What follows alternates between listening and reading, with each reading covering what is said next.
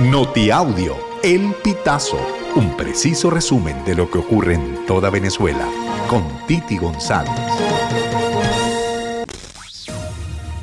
Bienvenidos a una nueva emisión del Notiaudio El Pitazo del 24 de octubre del 2023.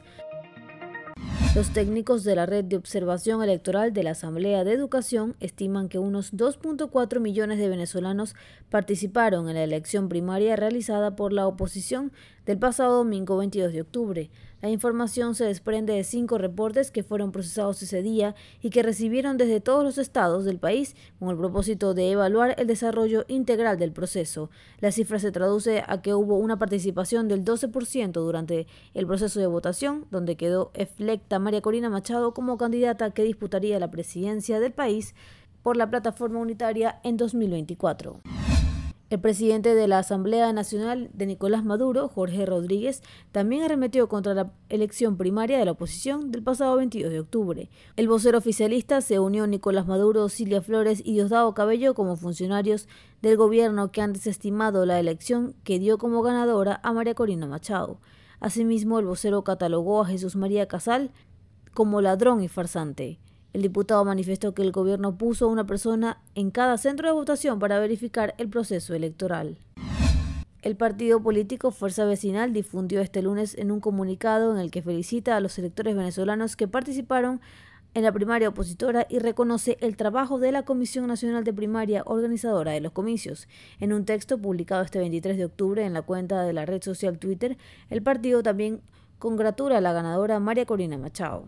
El comunicado difundido este lunes es totalmente opuesto al publicado apenas 10 días antes de los comicios que tituló La primaria como está planteada nos llevará al camino de la derrota, en el que Fuerza Vecinal pidió la suspensión de la elección y auguró el fracaso de la primaria.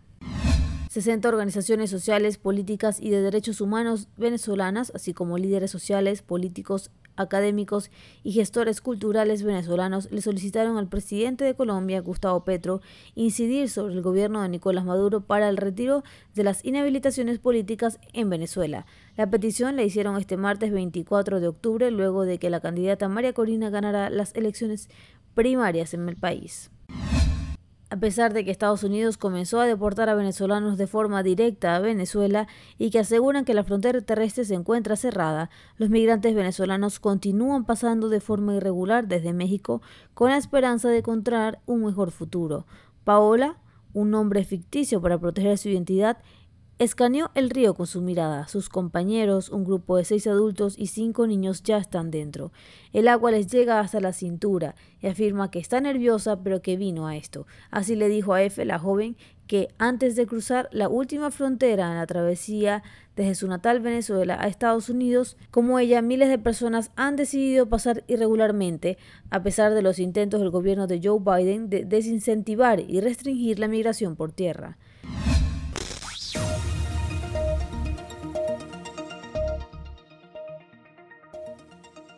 Amigos, así finalizamos. Si quieres conocer más informaciones, ingresa a elpitazo.net.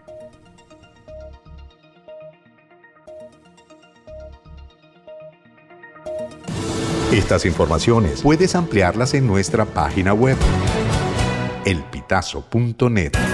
También recibimos tus denuncias vía SMS o WhatsApp a través del 0414-230-2934.